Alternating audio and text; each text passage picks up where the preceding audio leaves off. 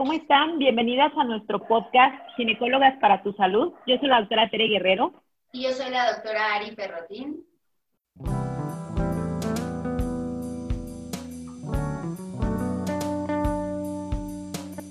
Y el día de hoy tenemos un súper tema para ustedes. Tenemos una invitada muy especial y el día de hoy queremos tratar el tema de fertilidad, pero desde la perspectiva de una genetista. Así es, para quienes nos escuchan, este va a ser un tema muy interesante.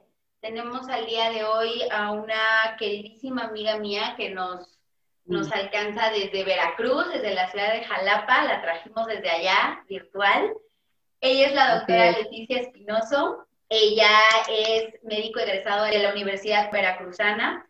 Ella es médico genetista, egresada del Hospital Salvador Subirán y aparte tiene un máster en biotecnología de la reproducción humana del Instituto Valenciano de Infertilidad. O sea que, para que se chequen qué fue lo que les trajimos el día de hoy. ¿Cómo estás, Leti? Hola, pues muy bien, bien contenta de que me invitaron, por fin. Pues muchas gracias por estar con nosotras. Y pues bueno, empezando ya platicando acerca del tema, primero que nada, nos gustaría muchísimo que le platicaras a todos quienes escuchan este podcast, ¿qué hace un genetista? ¿O cómo es que se forma un genetista? ¿A qué se dedican? ¿Cuál es tu rama de la medicina? Porque normalmente cuando escuchan de un médico, pues imaginan un cirujano, un ginecólogo, y entonces cuando a veces dentro de nuestra consulta les eh, las referimos, por ejemplo, pacientes con trastornos de fertilidad, las referimos al servicio de genética bueno, se imaginan en su cabeza una cosa bien complicada o a veces no tienen ni idea de, a qué se dedican. Entonces, ¿pudieras platicarnos muy brevemente, Leti, eh, a qué te dedicas, qué hace la genética o cómo es eh, tu especialidad de genética? Claro que sí, tienes toda la razón. La verdad es que somos como una especialidad olvidada. ¿No? O bueno, poco conocidos. Son poquitos, son muy este, poquitos más bien. Sí, no somos como digamos de las troncales, ¿no? Las que todo el mundo conoce. Entonces, pues básicamente lo que hacemos es esto, ¿no? Igualito que cualquier médico, estudiar medicina y después nos vamos a la especialidad que es una especialidad de tres años, que pues por lo general solamente hay, hay sedes en Ciudad de México, Guadalajara y Monterrey, ¿no? Entonces, si son poquitas sedes, somos poquitos genetistas como cualquier médico, vemos la consulta, no vemos como el, laboratorio. Creo que cuando escuchan genética, justamente todo el mundo o la mayoría se imaginan que trabajamos en laboratorio. Y pues no, la verdad es que vemos un montón de cosas. Una de todo esto, pues este es el área, ¿no? Como de ginecología y de obstetricia, lo que tenemos que ver con ustedes en esta área pues nos dedicamos mucho actualmente a esto del diagnóstico prenatal. Mm, ahora eh, creo que para cualquier genetista yo creo que la mayoría de la consulta. Tenemos esto también, ¿no? La parte de infertilidad, o sea, causas genéticas de la infertilidad, que ahorita vamos a hablar más a fondo de esto. Trabajamos obviamente muy mucho con pediatras en cuanto a pues síndromes eh, dismórficos, retraso mental, talla alta, talla baja, todo lo que se salga de la normalidad puede venir al genetista todas las enfermedades que sean hereditarias, ¿no? Principalmente, pues, eh, por ejemplo, cáncer, cáncer hereditario. Cualquier persona que tenga cualquier preocupación de que en su familia se presente alguna enfermedad, puede venir con nosotros y le explicamos riesgos. Ahora está de moda también la medicina personalizada, que todavía no estamos muy ahí aquí en México, pero que en unos añitos también este, va a ser un boom. Y pues seguramente se me escapan más cosas, pero ahorita es lo que Creo que algo que, a mí me pasa mucho, imagino que ustedes también, cuando a las personas o a los pacientes les hablas de cromosomas, sienten como que estamos ya en una era de ciencia ficción ya acá futurista, película futurista que puede entrar y modificar el ADN entonces creo que más bien como que siento que es por ahí el dilema que tenemos de, bueno, que un genetista, no sé, tengo que, tener una enfermedad rarísima eh, o tengo que tener una malformación súper extraña y, pareciera como que ustedes estuvieran en el laboratorio metidos modificando genes, ¿no? O sea, sí me han, algunas pacientes sí me han dicho como, bueno, ¿a qué voy, no? O sea, ¿por qué voy ahí y qué me van a hacer sobre todo, no? Dijiste la palabra clave, ¿no? Que el ADN que yo no mencioné, pues sí, o sea, cualquier enfermedad que sea causada por una alteración en el ADN, pues venga para acá con nosotros, ¿no? Y la verdad es que, aunque suene futurista, pues no es cierto, ¿no? O sea, ya los conocemos, los conocemos desde los 60 y por ahí, o sea, que se le haya dado como poco auge a la especialidad, pues es una cosa, pero no son cosas nuevas, ni son cosas tan raras, ni son también cosas tan caras como la gente también creo que se puede imaginar. O sea, afortunadamente vamos avanzando tan rápido que las tecnologías en cuanto a diagnóstico genético, pues cada vez son mucho más accesibles. Entonces ya tampoco es pues como una preocupación que, debe, que deben tener las personas, ¿no? Claro, sí, exacto, porque consulta genética a las pacientes les suena exacto a algo mega caro, ultramoderno y acá tipo ciencia ficción, pero pues realmente no. ¿Cuántos años tiene más o menos en México la especialidad? Híjole, de que se creó la especialidad, no lo sé, pero hay, o sea, genetistas ya de, no, quiero decir algo feo, ay sí, o sea, con mucha experiencia. Mucha experiencia más exacto con mucha experiencia, ¿no? O sea, por ejemplo, el, el, doctor Muchinik, el, jefe del departamento de genética en el Subirán, pues tiene 80 años, ¿no? Ya hay genetistas en México de muchísima experiencia, o sea, tampoco es como algo, algo tan nuevo.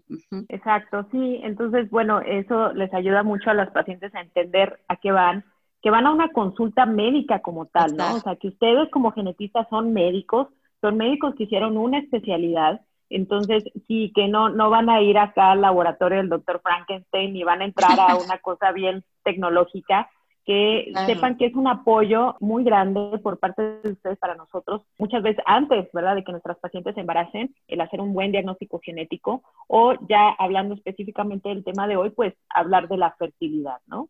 Bueno, primero que nada, ya para, para entrar al tema de hoy con referencia a la fertilidad, creo que es importante que les expliquemos a todos los que nos escuchan que nosotros en ginecología y sobre todo en el área de la fertilidad vamos a tener dos palabras, vamos a diagnosticar a la pareja que nos consulta por no poder lograr un embarazo, los vamos a diferenciar en lo que son una pareja infértil o una pareja estéril. Muchas veces, tanto personas que no son del área de la ginecología o que no son del área de la salud, les pueden manejar los dos términos como lo mismo, ¿no? Oye, es que soy estéril o es que eh, voy a la consulta de infertilidad.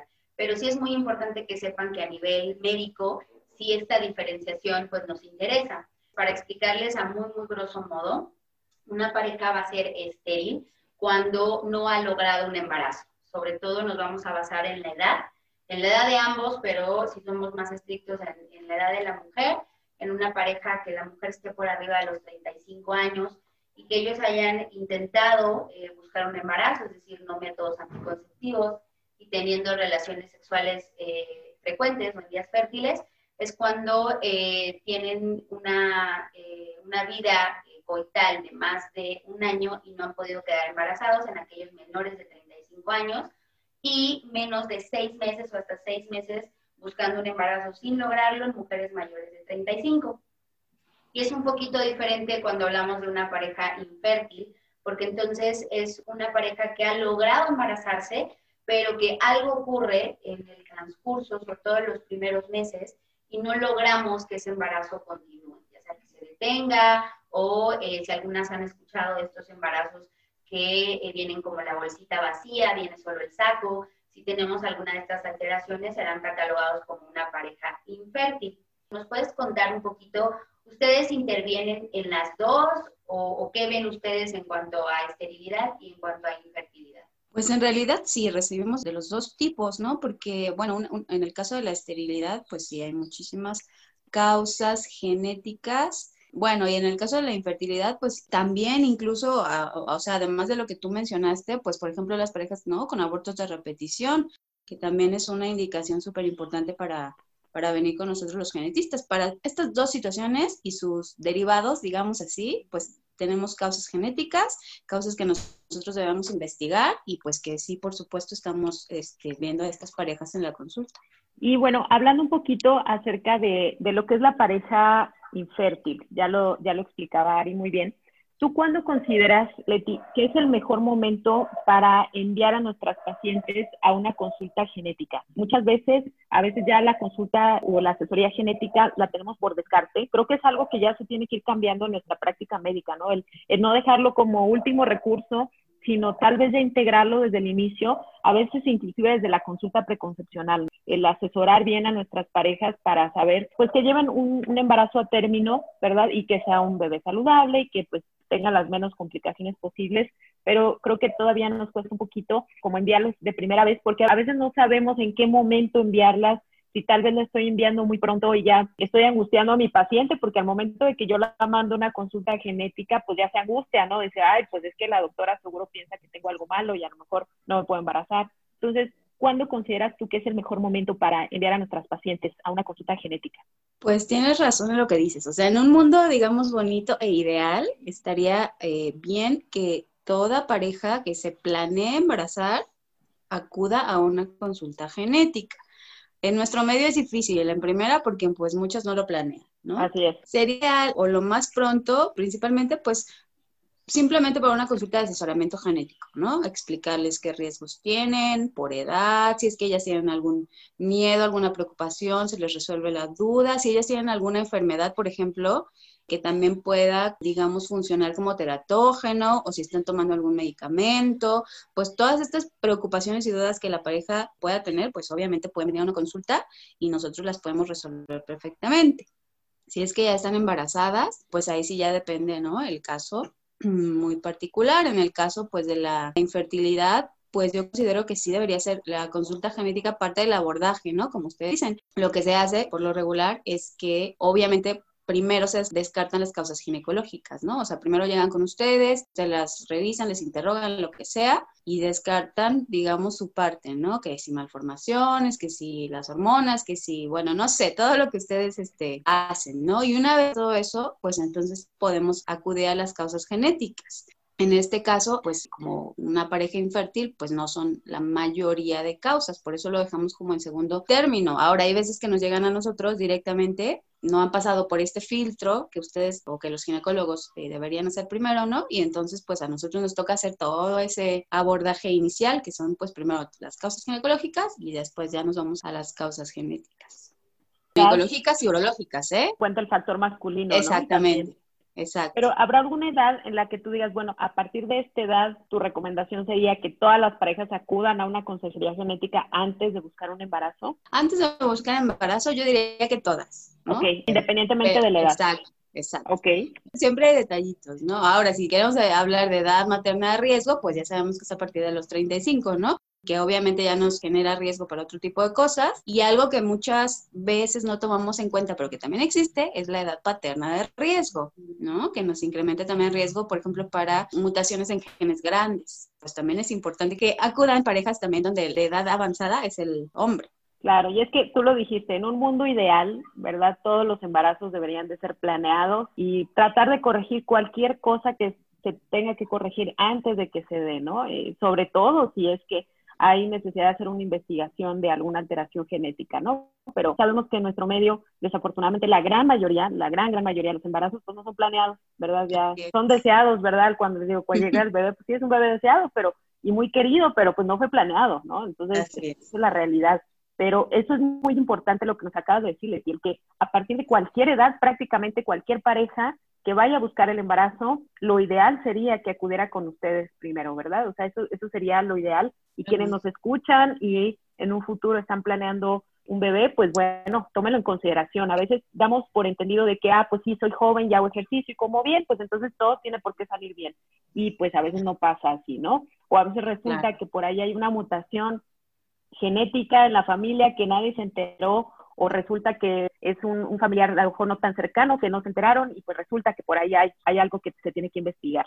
Y es que creo que también es importante eso, ¿no? Que empecemos a, hacer más familiar este tipo de consultas. Insisto, a mí me pasa bastante en la consulta que es por miedo, ¿no? O sea, cuando uno les recomienda, generalmente para que tengan una noción, justo ya lo he platicado ustedes muy bien, cuando tenemos generalmente más de dos o tres pérdidas de un embarazo, ¿no? Llámese aborto de muy tempranas semanitas, pérdidas a la mitad del embarazo, bebés o embarazos previos con malformaciones o síndromes, enfermedades complicadas, muchas veces se asustan, ¿no? Cuando les decimos, oye, pues te voy a enviar al genetista, también, obvio, ¿no? A veces nosotros ni siquiera sabemos qué les van a hacer ustedes, entonces también como que les dejas a medias de, bueno, tú vete a la consulta y ahí a ver qué te hacen. Creo que por la parte de las parejas, muchas responden como, justo, ¿no? ¿Por qué me vas a enviar? Si no hay algo previo o si hay algo previo, seguro va a estar algo mal tú lo decías bien, de la familia, ¿no? A mí me pasa también que luego les pregunto, la familia si tienen alguna enfermedad rara o alguna enfermedad como que va de generación en generación y ya hasta de pronto se acuerdan, ¿no? Ah, sí, cierto, uno de mis primos, no sé, tiene una cuestión muscular que no se puede mover o que se, empezó a tener problemas. Y entonces creo que por ahí es muy importante, tú me corregirás de ti, pero con ustedes va más enfocado, ¿no? Es más como el detective que va a buscar tanto la causa de, a ver, ¿por qué, eh, no sé, embarazos previos has tenido este problema? ¿O por qué en la familia viene pasando esto? Sí, obviamente también es importante que sepan que todo esto va en miras del nuevo ser, ¿no? Del nuevo bebé que van a formar, que tenga, digámoslo así, lo mejor de cromosomas, el mejor, eh, obviamente, salud que pueda tener ese embarazo, ese bebé, y para eso va encaminada la, la consulta con el genetista. Mi recomendación sería familiarizarnos más, porque sí, a mí me pasa que las veo con mucho miedo a las parejas cuando les hablas de ir a un genetista pasando al, siguiente puntito, justo es esto. Cuando los enviamos a la consulta con ustedes, hombre, mujer, de esa pareja que está buscando un embarazo que no lo ha logrado, ¿qué pasa? ¿Qué hacen? ¿Qué le solicitan? ¿Cómo qué estudios más o menos son los requeridos? Bueno, una consulta con el genetista, lo principal siempre va a ser la historia familiar, ¿no? Entonces, lleguen por lo que nos lleguen, nosotros vamos a hacer siempre un, árbol genealógico de mínimo tres generaciones y como tú dijiste hace ratito, o sea, preguntar detallitos, ¿no? O sea, cosas que a lo mejor a otro especialista no les interesa para el padecimiento actual, para nosotros sí, porque para nosotros todo cuenta, ¿no? Todo está conectado, todo puede ser por una sola causa genética. Entonces llega el paciente, obviamente, ¿no? Hacer su historia familiar y como en cualquier otra consulta, pues su historia personal, ¿no? Antecedentes este, patológicos, no patológicos, etcétera. Hablando ya específicamente de la pareja infértil, pues primero que todo tendríamos que saber el abordaje que ellos ya llevaron, ¿no? Antes de llegar con nosotros. Si ya pasaron por ginecología, si ya pasaron por biología, no sé, biología de la reproducción, todo lo que en esas consultas ya les estudiaron y ya nosotros a partir de ahí, pues vamos viendo hacia dónde nos orientamos. Podemos tener, pues obviamente, algún diagnóstico femenino, ¿no? O algún diagnóstico masculino. Y depende de esto, es hacia dónde nos vamos a ir. O sea, digamos, depende de la causa como un poquito más específica, si es que ya la tenemos, es para dónde vamos a jalar. Hay que dejarles claro que es a los dos, estamos hablando sí, claro. de que es literal dos consultas en una para poder llegar a detectar esta falla. Ahora que preguntan con esto de COVID, ¿no? Y es, ¿ustedes dejan entrar a los familiares? Pues los genetistas sí, porque los genetistas, o sea, nuestras consultas en realidad son, son a la familia, no son a una, a una persona, ¿no? Y en este caso, pues eso evidentemente a los dos, a la pareja. Entonces, si son consultas largas, si es que van al genetista, háganse su tiempecito, porque si nos vamos a tardar. Fíjate que tenemos también auditorio de médicos de otras especialidades, entonces eso está, la verdad es que es súper interesante, porque justo es lo que queremos, ¿no? De pasar la información, sobre todo no solo quedarnos en personas del no sector salud, sino que conozcamos, porque a mí me ha ocurrido que en algunas historias clínicas, interrogatorios, detectas como algo, ¿no? O sea, de, oye, no es mi órgano, no es mi área de especialidad, pero detectas como algo y eso creo que obvio va para beneficio del paciente, de la pareja, de sus futuros hijos. Si nos puedes contar qué estudios son los que podrían llegar a solicitar ustedes o hacer ustedes en el consultorio. O sea, después de la interrogación, del interrogatorio, perdón, pues vemos, ¿no? Si es que estamos como por un factor femenino o por un factor masculino. Entonces, bueno, hay un estudio que es el como básico en genética, el que todo el mundo conocemos, que es el cariotipo, que lo podemos utilizar para muchísimas cosas, para diagnosticar un síndrome de Down o lo más común, ¿no? Pero en el caso de la pareja infértil, pues también es súper útil, ¿no? Y es como el estudio básico y de, de cajón, por así decirlo poco a poco se va reemplazando por otro estudio que se llama los microarreglos, ¿no? Que es como un cariotipo con una resolución mucho más fina, pero que también tiene sus desventajas. Entonces, empezamos por cariotipo y aquí pues depende si es que ya tenemos como alguna causa o si no tenemos ninguna. Si, si estamos así como que en blanco, como que ya pasaron por ustedes y pues todo está normal, vienen con nosotros y la exploración física está aparentemente normal, la historia familiar está negativa, no tenemos así como de dónde jalar, pues nos vamos por cariotipo a la pareja. En el cariotipo, pues podemos encontrar muchísimas cosas, ¿no? Pero ¿y cómo, cómo se hace un cariotipo? Cariotipo es, es, bien fácil, bueno, fácil, entre comillas, ¿no? O sea, es una muestra de sangre igualita a la que les toman 80 veces en el embarazo para medir la glucosa o no sé, 5 mililitros de sangre, la llevamos al, al laboratorio con un citogenetista de confianza. Es un proceso un poquito lento, a veces les decimos, en tres semanas les damos el resultado y piensan que es como por cosa nuestra, ¿no? Que a lo mejor en otro lado lo van a ir a encontrar más rápido. No, o sea, es el tiempo estándar, aquí en China, en Irlanda, en donde quieran, es el tiempo estándar que nos tarda un cariotipo porque necesitamos someter la sangre a un proceso, ¿no? De crecimiento de las células, pues una serie de procesos para quitar todo lo que no es núcleo, después del núcleo quedarnos solamente con el ADN, después es ponerlo en, en nuestras laminillas, poner las banditas, los colorantes, o sea, es un proceso un poquito tardado, tres semanitas, ¿no? Como un em, mapa de los cromosomas, ¿no? Para que entiendan quienes lo están escuchando, es como hacer un mapa genético a través de, de la sangre, ¿no? O sea, ustedes hacen como todo un diagrama o un esquema ahí donde ah, recortan casi casi, ¿no? Cada cromosoma y lo van pegando para revisarlo uno por uno. Exacto. Yo siempre les digo a mis pacientes, o sea, lo que vamos a estudiar a fin de cuentas es ADN. El ADN lo podemos estudiar a muchos niveles dependiendo de lo que queramos ver.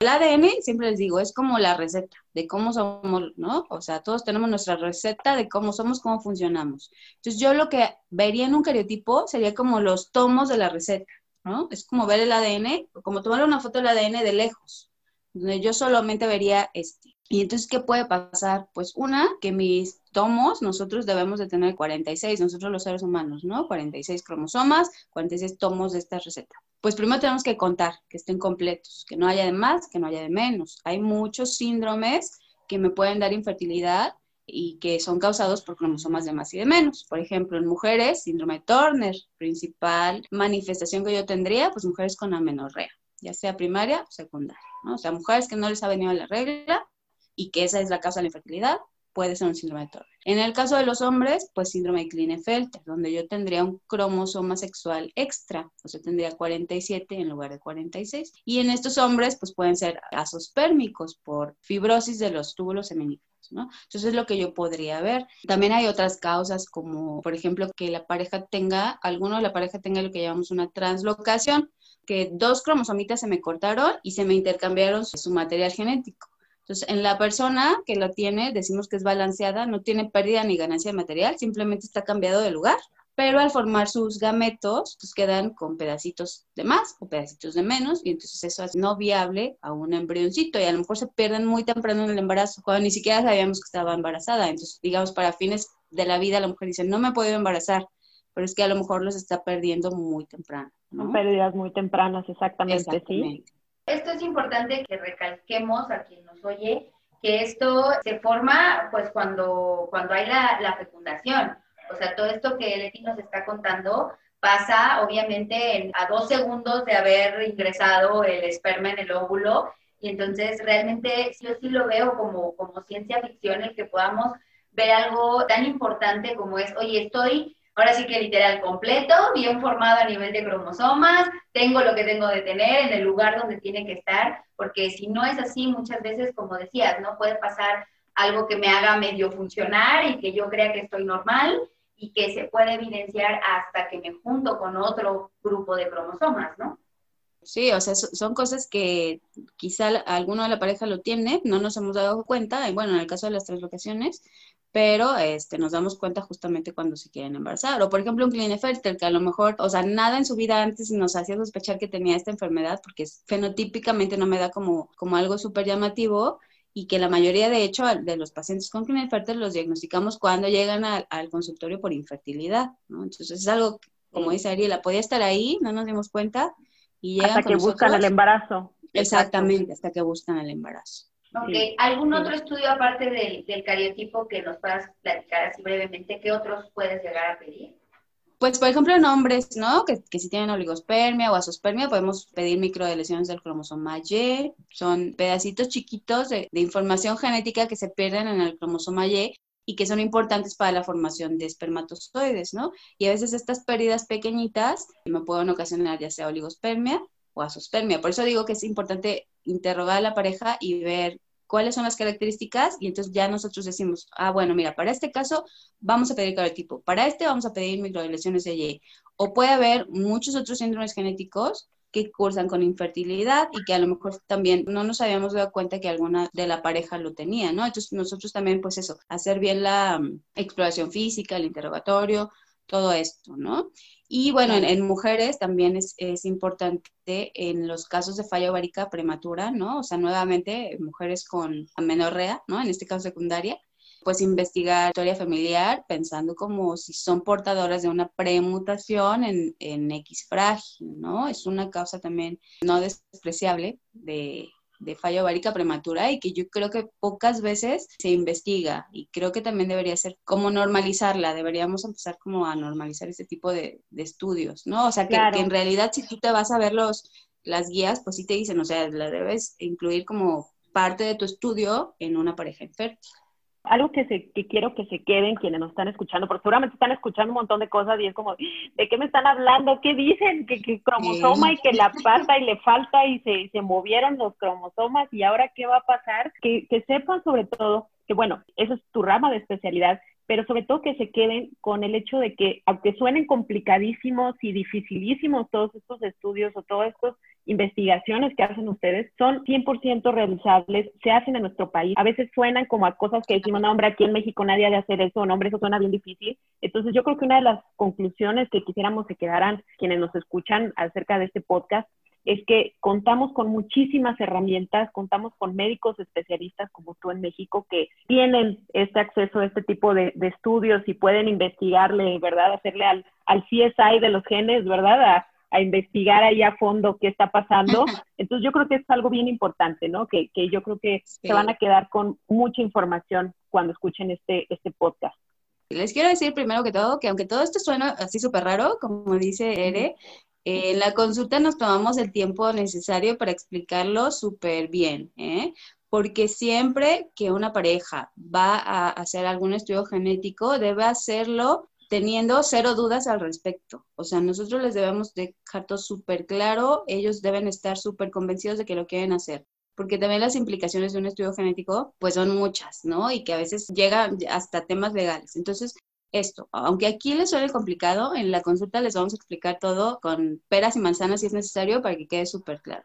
La otra es, es esto, ¿no? O sea, ya vemos genetistas en toda la República y todos tenemos las posibilidades de enviar las muestras. A lo mejor no las hacemos nosotros ¿no? Porque nos apoyamos también de biólogos moleculares, citogenetistas, nos ayudan con los diagnósticos, ¿no? Pero sí tenemos como nuestros laboratorios de confianza o nuestros profesionales de confianza con quien mandamos nuestras muestras. Y que ya no es necesario esto que el paciente vaya a Ciudad de México, que no, o sea, ya en el consultorio en todas nuestras ciudades lo podemos hacer. Y la otra, pues que pierdan el miedo, ¿no? O sea, la genética no es nada del otro mundo, es una especialidad como cualquier otra y que al contrario de que les asuste, les puede dar mucha tranquilidad, ¿no? O sea, simplemente el tener un diagnóstico, el saber una causa, a la pareja le trae una tranquilidad. Y obviamente nosotros ya conociendo una causa, también nos sirve para explicarles riesgos de recurrencia, ¿no? Por ejemplo, en caso de, de abortos de repetición o qué probabilidades hay de que se embaracen o qué opciones reproductivas les podemos ofrecer